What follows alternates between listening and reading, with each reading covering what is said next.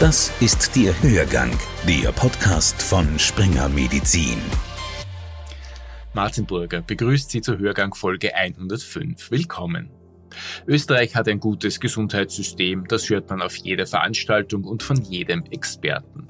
Aber unser Gesundheitswesen ist nicht überall gleich gut aufgestellt, es hat Lücken. In manchen Bezirken gibt es in bestimmten Fächern keinen Kassenarzt und rund 300 Standorte können überhaupt nicht nachbesetzt werden. Dafür steigt seit einigen Jahren die Zahl der Wahlärzte stark an. Das hat zum einen mit der Reduktion der Arbeitszeiten im Spital zu tun, zum anderen liegt die Zunahme der Wahlärzte aber auch daran, dass manche Leistungen überhaupt nur im Spital angeboten werden mit entsprechend langen Wartezeiten. Da bleibt dem Patienten dann oft nur noch der Weg zum Privatarzt. Andreas Huss, der Arbeitnehmervertreter in der österreichischen Gesundheitskasse, will die etwa 10.000 Wahlärzte hierzulande gleich ganz abschaffen, weil sie nur 5% der Kassenleistungen erbringen. Wer keinen Vertrag hat oder möchte, gilt nach dem Vorschlag von Huss als reiner Privatarzt. Mehrheitsfähig ist Hus damit nicht. Die Ärztekammer lehnt den Vorschlag ganz ab und die politischen Parteien haben andere, weniger radikale Vorstellungen, wie man den Beruf Kassenarzt attraktiv machen könnte. Wir haben bei dem Gesundheitsmanager Bernhard Wurzer nachgefragt. Er ist Generaldirektor der ÖGK, der österreichischen Gesundheitskasse. Herr Wurzer, warum entscheiden sich immer mehr Ärzte dazu, Wahlärzte zu werden? Was kann man dagegen tun? Also man muss zwei Dinge sagen. Die, die Aussage, dass Wahlärzte immer mehr werden, widerspricht sozusagen eindeutig der Aussage, dass wir einen Ärztemangel haben. Denn jeder Arzt, der nicht Vertragsarzt ist, ist Wahlarzt, wenn er Ordination hat. Also es gibt keinen Nicht-Wahlarzt, sondern jeder Arzt ist Wahlarzt, wenn er keinen Vertrag mit uns hat. Wenn das immer mehr werden, heißt es, wir haben offensichtlich immer mehr Ärzte. Warum ist das so? Erstens muss man wahrscheinlich sich anschauen, das Ärztearbeitszeitgesetz hat Ärzten in Krankenhäusern ist durch die Reduktion der Arbeitszeiten leichter möglich gemacht, daneben auch noch eine Ordination zu führen. Man muss auch dazu sagen, die sind auch Teil des Systems und es ist auch gar nicht so von der Hand zu weisen, dass es gut ist, wenn ein Arzt in einem Krankenhaus tätig ist und seine Spezialisierung als Arzt oder Ärztin in bestimmten Bereichen hat, das auch im niedergelassenen Bereich für Patientinnen und Patienten zur Verfügung zu stellen. Arzt, Wahlarzt heißt, ich bin ein Privatarzt, der keinerlei Verpflichtung hat für Ordinationszeiten, für Öffnungszeiten, Personen anzunehmen, eine bestimmte Anzahl von Personen zu behandeln. Ein Wahlarzt ist auch dann ein Wahlarzt, wenn er nur einen Patienten im Jahr behandelt, solange er Ordination hat. Und wir haben uns auch angeschaut in den vergangenen Jahren schon, wie schaut es aus mit Versorgungswirksamkeit? Das ist dann, wenn man betrachtet, die Steigerung der Zahl der sogenannten Wahlarztordinationen im Vergleich zu dem, was versorgungswirksam ist, also wo man wirklich davon redet, dass Patienten in Summe Wahlarztkostenerstattung von über 100.000 Euro haben, dann ist diese Zahl eigentlich nicht eine stetig steigende, wiewohl man dazu sagen muss, es gibt in manchen Fachbereichen ein Thema. Das liegt auch am Generationenwechsel. Wir haben eine Zeit lang das Problem gehabt, Vertragsgynäkologen, viele männlich, Frauen, die die Ausbildung gemacht haben, sind als Wahlarzt tätig gewesen, weil sie nicht in den Vertrag konnten, bis die Verträge zurückgelegt worden sind. Wir wissen, dass Frauen natürlich lieber zu einem weiblichen Gynäkologen gehen, Männer zu einem männlichen Urologen gehen. Also da gibt es ja auch ein Generationenthema.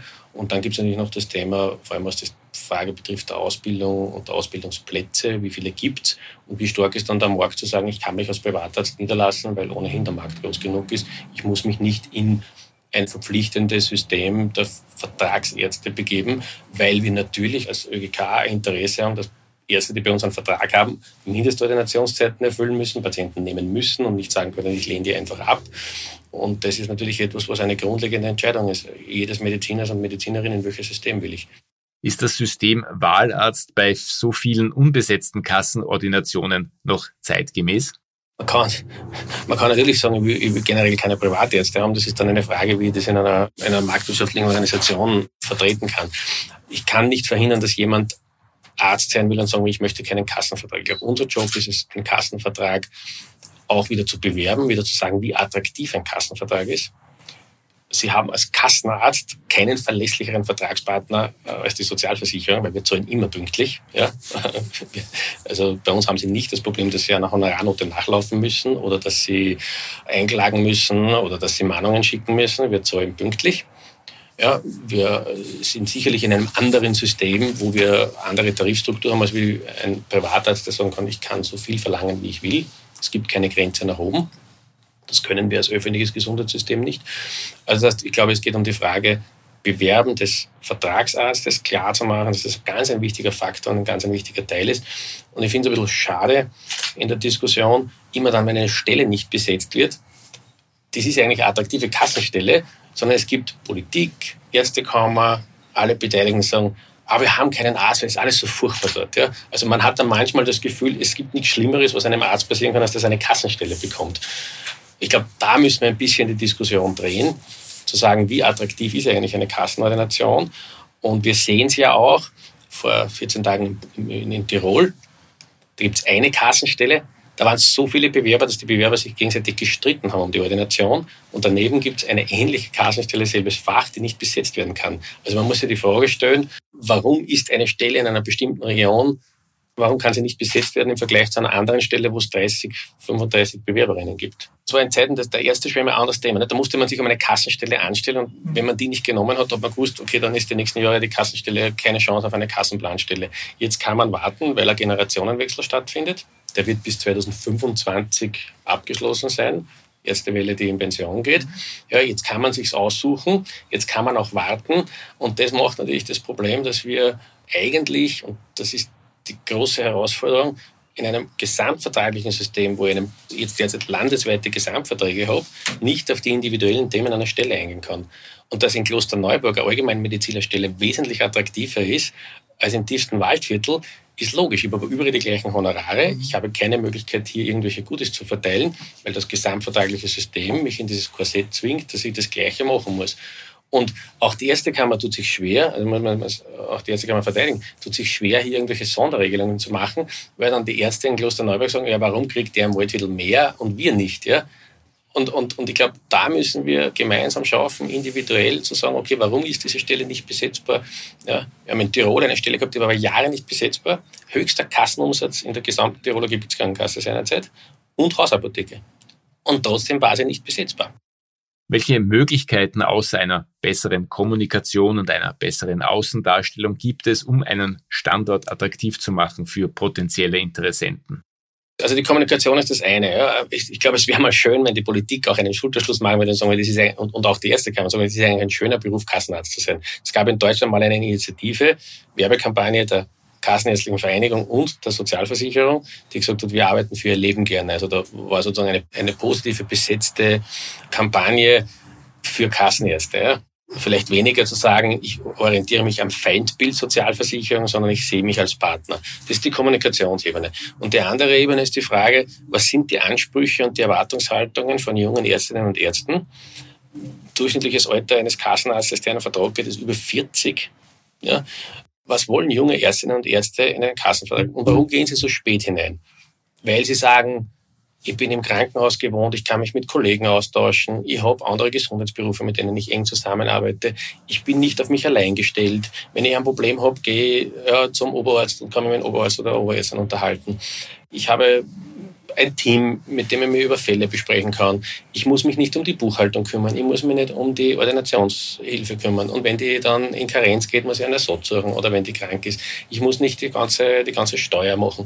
Also die Fragestellung ist, was sind die Gründe, warum junge Ärzte und Ärzte so lange sich scheuen, in einen, in einen Kassenvertrag zu gehen? Und wo können wir unterstützen?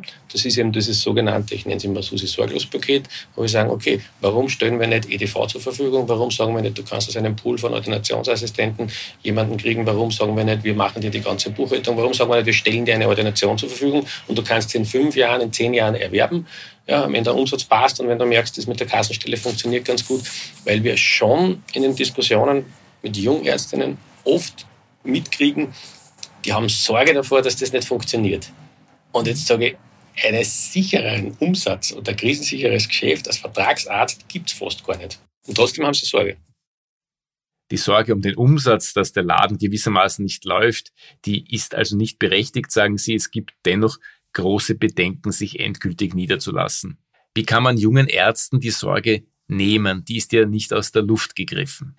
Ich glaube, also einerseits indem man eben Modelle anbietet. Andererseits, indem man aber schon im Vorfeld auch mit den Ärztinnen und Ärzten sehr stark kommuniziert, welche Varianten es gibt. Also ich habe ich hab ein Beispiel, eine lustige Geschichte, wenn Wiener Neudorf einen Arzt gibt, der hat mir relativ knapp nach Beginn meiner Funktion angerufen und hat gesagt, er versteht das nicht. Er hat in der Nachbargemeinde gibt es eine Arztstelle, die wurde ausgeschrieben, konnte mehrfach nicht besetzt werden.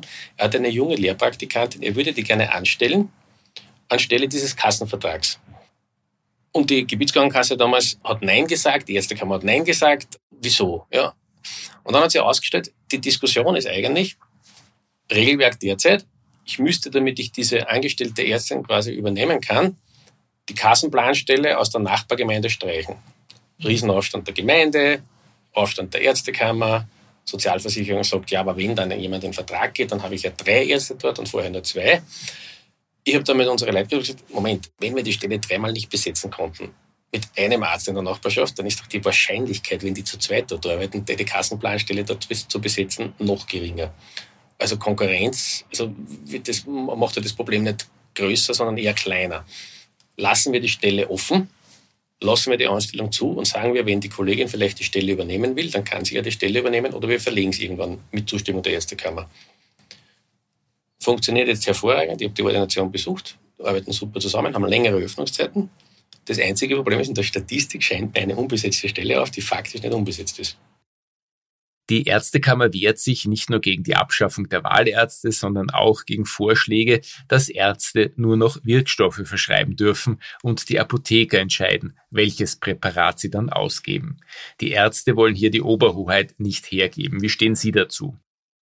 Ich glaube, das Entscheidende ist, wir haben auch die Ärztinnen und Ärzte massiv unterstützt über das sogenannte Ökotool, wo wir die Ärzte informieren darüber, welche Medikamente, wenn sie jetzt wirkstoffgleich sind, die preisgünstiger sind, weil wir natürlich als Sozialversicherung ein doppeltes Interesse haben. Wir wollen eine ordentliche Versorgung für unsere Versicherten und Patienten. Wir wollen aber auch natürlich, dass es ökonomisch sinnvoll ist, weil ja jeder Nicht-Kranke bezahlt dafür, dass Kranke versorgt werden. Insofern ist es natürlich ein hohes Interesse, dass das kostengünstigste Medikament im Generika-Bereich angewendet wird. Da gibt es Informationstools, da gibt es Unterstützung auch der Ärztinnen und Ärzte, da gibt es auch Modelle, wie wir das auch forcieren, damit Ärzte eben zum preisgünstigsten Medikament greifen. Ich glaube, das ist eine ganz gute Lösung. Wirkstoffverschreibung ist ein hochpolitisches Thema, das äh, ein Thema ist, über das sich der Gesetzgeber Gedanken machen muss. Ich habe schon erlebt, dass eine Ministerin und eine ganze Bundesregierung an der Wirkstoffverschreibung gescheitert ist. 2008. Stichwort Widerstand der Ärzte. Wir haben erlebt, wie schwierig die Etablierung der ersten Primärversorgungszentren war. Andererseits gab es schon vor einigen Jahren in der Steiermark eine erfolgreiche Vernetzung von Ärzten. Wo stehen wir heute?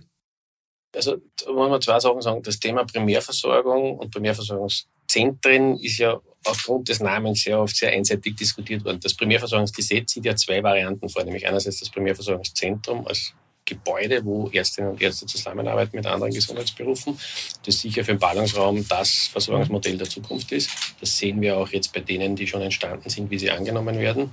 Also die erleben ja einen Run der Patienten, wo es logisch ist, weil sich das Anspruchsverhalten und das Inanspruchnahmeverhalten der Patientinnen und Patienten geändert hat. Und das andere sind die Netzwerke. Die sind in der Diskussion, in der politischen am Anfang ein bisschen untergegangen, weil es nicht so greifbar ist, auch nicht so schön darstellbar ist. Wir haben aber diese Netzwerke schon.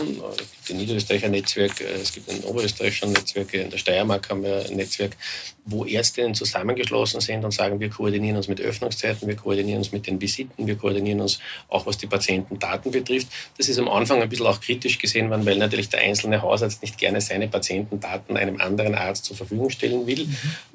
Wobei man sagen muss, es sind nicht seine Daten, es sind eigentlich die Daten des Patienten.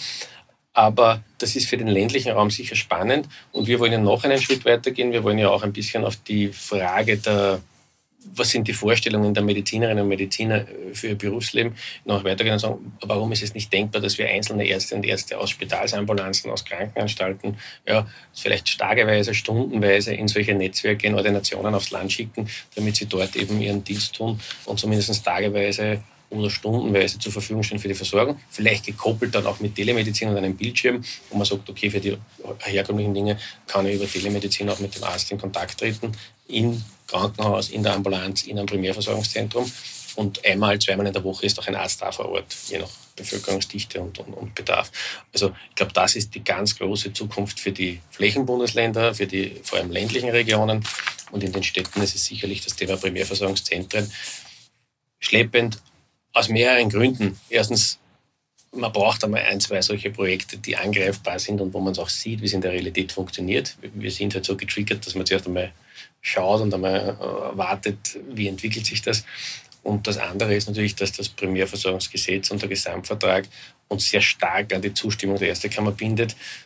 Da gibt es jetzt eine Initiative der Länder, des Gesundheitsministeriums, sage ich jetzt, und der Sozialversicherung, das ein bisschen aufzubrechen und ein bisschen zu öffnen, damit man, wenn sich Ärzte finden, die das machen wollen, das auch beschleunigen kann.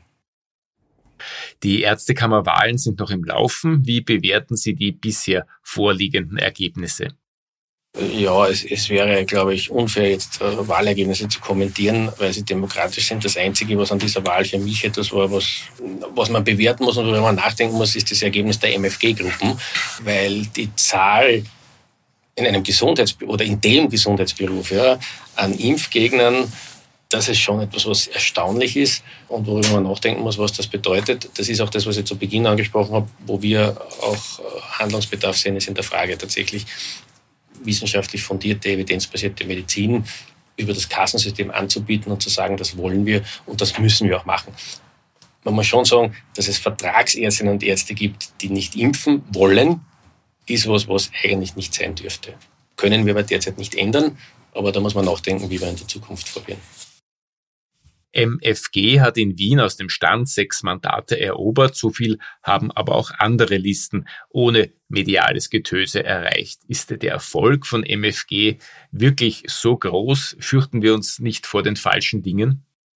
Nein, ich glaube nicht, dass man sich vor den falschen Dingen fürchtet. Ich glaube, es ist eher die Fragestellung, ist, ist es allen Beteiligten, und das muss man sagen, das ist der Punkt auch der Interessenvertretung, auch der Gesundheitspolitik, auch den Playern in der Gesundheitspolitik, letztlich auch unserer Sozialversicherung, gelungen, ein Bewusstsein zu schaffen bei den Gesundheitsberufen, äh, dass zwar Gesundheitsberuf natürlich etwas ist, was ein freier Beruf ist, aber dass es schon gewisse Grundregeln gibt. Ja. Ich glaube, man muss es auch bewerten, man muss auch das Wahlergebnis bewerten in der Fragestellung, wie viel davon ist Protest und wie viel davon ist sozusagen eine echte Impfgegnerschaft. Ja, also das ist ja etwas, aber das ist, das ist eine Analyse, die die Interessenvertretung für sich machen muss. Für uns war es natürlich nur schon auch bezeichnend, das Argument Corona so zu diskutieren, wie es von MFG diskutiert wird, dass das auch, auch in einer Standesvertretung der Ärzteschaft doch auf fruchtbaren Boden fällt. Ja. Wissenschaftliche Evidenz ist ja nicht nur beim Impfen ein Thema. Wie soll beispielsweise mit den ÖEK-Diplomen für Homöopathie und Akupunktur umgegangen werden? Für die gibt es ja auch keine wissenschaftliche Evidenz. Ich glaube, das ist die große Zielsetzung, die wir oder die, die auch ich verfolge, ist, Gesundheit ist ein Markt. Und wir leben Gott sei Dank in einer, in einer Marktwirtschaft, wo es auch möglich ist, einen Markt zu bedienen, der etwas ist, was man halt aus irgendeinem Grund wie auch immer. Und sei es nur, dass man daran glaubt und dass es einen Placebo-Effekt hat. Ja. Also das ist der Markt. Aber ich glaube, dass ein öffentliches Gesundheitswesen, das ja letztlich aus Beitragszahlungen finanziert wird und letztlich daraus ja, dass Menschen darauf bauen, dass es ein Solidaritätsprinzip gibt, weil ja ich als Gott sei Dank gesunder Mensch darauf aufbauen kann, dass irgendwann, wenn ich mal nicht gesund bin, auch ausreichend Geld zur Verfügung ist, damit ich behandelt werden kann. Da gibt es einen Anspruch auf wissenschaftliche Evidenz. Und ich glaube, das ist etwas, was man tatsächlich stärker in den Fokus rücken muss, was nicht heißt, dass man etwas anderes in Anspruch nehmen kann, wenn man will. Ja, also das ist jetzt nicht so, dass ich sage, ich, ich verteile das per se, aber ich glaube, als öffentliches Gesundheitswesen mit öffentlichen Geldern müssen wir uns darauf beschränken, dass wir in die Evidenz gehen und sagen, das, was wissenschaftlich nachweisbar ist, ist okay. Muss man überlegen über neue Finanzierungsmodelle für Dinge, die in die Zukunft kommen und die neu auf den Markt kommen. Das ist wissenschaftlich fundiert und okay. Und der Rest ist halt etwas, was in einem Gesundheitsmarkt halt existiert. Ein Themenschwenk, wie wollen wir jetzt in Zukunft mit der Impfpflicht umgehen? Diese ist ja ausgesetzt, sollte sie jetzt adaptiert werden, etwa auf systemrelevante Gruppen beschränkt werden? Die, die, große Schwierigkeit ist, dass das Thema Impfpflicht, und das ist kein österreichisches Phänomen, aber das Wort Impfpflicht in der gesamten politischen Debatte in den letzten Monaten ein bisschen verbrannt ist. Man hat auch zuerst immer, also die deutsche Diskussion war ja noch viel schlimmer. Ne? Die haben halt jetzt jahrelang, also monatelang davon gesprochen, dass es sicher keine Impfpflicht geben wird, weil das darf nicht sein. Dann hat man festgestellt, man schafft es nicht. Dann hat man gesagt, jetzt macht man Impfpflicht. Also man hat das, was man vorher verteufelt hat, zur letztmöglichen Lösung des Problems ernannt. Und das ist immer schwierig. Jetzt, jetzt muss man sagen, nach hinten schauen bringt, jetzt muss man nach vorne schauen. Ich glaube, das Entscheidende ist, dass man sich, und die Signale stehen derzeit einmal jedenfalls in die Richtung. Ich glaube, das Entscheidende ist, dass man jetzt beginnen muss, sich für den Herbst aufzustellen, aber ganz klare Linien äh, zeichnen und sagen muss, okay, wie schaut es aus? Vierter Stich, also wer sind die potenziellen Gruppen? Wir haben das für uns einmal analysiert, von welchen Zahlen wir da reden und wie, das ausschaut und welche Potenziale es gibt. Ja, und dann zu sagen, okay, wer soll es kriegen? Und man bereitet sich jetzt schon darauf vor, damit wir im September relativ rasch dann impfen können und eine Motivationsschub bei den Leuten schaffen, dass sie es tun. Momentan orte ich das auch Personen, die den dritten Stich schon länger hinter sich haben, weil älter, sagen, ja, warten wir mal auf den Herbst, dann warten wir mal, was passiert und schauen wir mal. Und ja, also wir, wir dürfen jetzt nicht glauben, Corona ist vorbei, wir brauchen nicht mehr drüber reden und wir brauchen uns nicht darum kümmern, wie es ist und uns trifft dann im September alles wie ein Keulenschlag, sondern man muss jetzt vorbereiten und sagen, okay, was machen wir im September, weil es eine Kraftanstrengung wird, den Menschen noch einmal zu bewegen, nach einem vielleicht relativ lockeren Sommer, was wir alle hoffen, wieder in die Impfung zu gehen. Und das Schönste ist, wenn wir so eine Impfquote haben, dass wir das Thema Impfpflicht gar nicht diskutieren müssen. Das Entscheidende ist jetzt wirklich, sich auch einmal institutionell vorzubereiten und sagen, okay, was kann man tun über den Sommer, weil das Entscheidende wird wirklich der Herbst werden. Und so wie es ausschaut, sind die Empfehlungen ja da, jetzt zu sagen, wir wollen im Herbst möglichst viele Menschen in eine vierte Impfung, in einen Booster zu bringen. Ich fürchte, dass alle, die nicht jetzt schon zweimal oder dreimal geimpft sind, im Herbst schwerstens zu bewegen sein werden. Ja, jetzt Gott sei Dank bei den über 60-Jährigen ist das Thema ja nicht so groß wie bei Jüngeren. Und dann wirklich zu schauen, eine möglichst hohe Durchimpfungsrate dann im Herbst zusammenzubringen. Manche Prognosen gehen von einer gefährlichen Mischvariante des Coronavirus im Herbst aus, Stichwort Delta-Kron. Wie schätzen Sie das ein? Ich glaube, das Problem an einer Pandemie und an einem Virus ist, das hält sich halt nicht an Regeln. Ja? Und da gibt es halt keine Gesetze, wie das funktioniert, sondern das passiert. Ja? Und das, was vor zwei Monaten gesagt wurde, mag vor zwei Monaten vielleicht aus der damaligen Sicht richtig gewesen sein, aus der heutigen Sicht nicht mehr richtig sein. Und ich glaube, das muss man auch der Bevölkerung ein bisschen sagen. Und wenn jetzt Menschen sagen, also ich erlebe das jetzt selber, ja, dass Menschen sagen, na schau, jetzt habe ich es gehabt und das war alles ganz harmlos und das ist alles Humbug. Ja, all diesen Menschen empfehle ich, äh, sich den Film anzuschauen, First Wave, ja, wo New Yorker Ärzte begleitet worden sind in der ersten Welle. Und äh, ich glaube, man vergisst einfach zu schnell. Ja. Ich glaube, man kann nur so weit vorausplanen, dass man sagt, wir stellen uns auf, wir sind gewappnet für alle Varianten und alle möglichen Wege, so gut als möglich man sich wappnen kann. Und dann darf man einmal sagen, okay, Gott sei Dank ist das nicht eingetreten. Herr Wurzer, vielen Dank für das Gespräch. Das war der Hörgang zu den Dauerbrennern Impfpflicht und Wahlarzt. Volkmar Weilguni und Martin Burger Redaktion und Moderation. An den Reglern war Martin Geißler im Einsatz. Bis nächste Woche. Hörgang, der Podcast von Springer Medizin. Springer Medizin.